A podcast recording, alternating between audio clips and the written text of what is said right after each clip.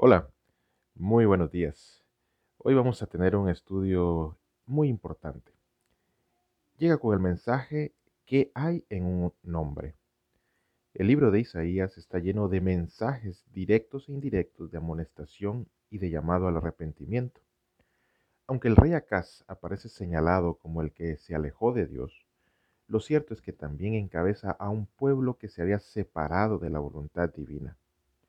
Por tal razón, los mensajes a través de Isaías llegaron de diferentes formas, en este caso a través de un nombre.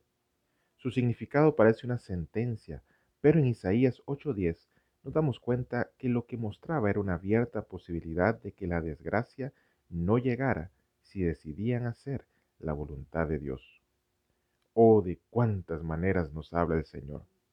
Tanto amor y tanta paciencia merece que decidamos cada día hacer su voluntad. Amigo, la victoria está asegurada.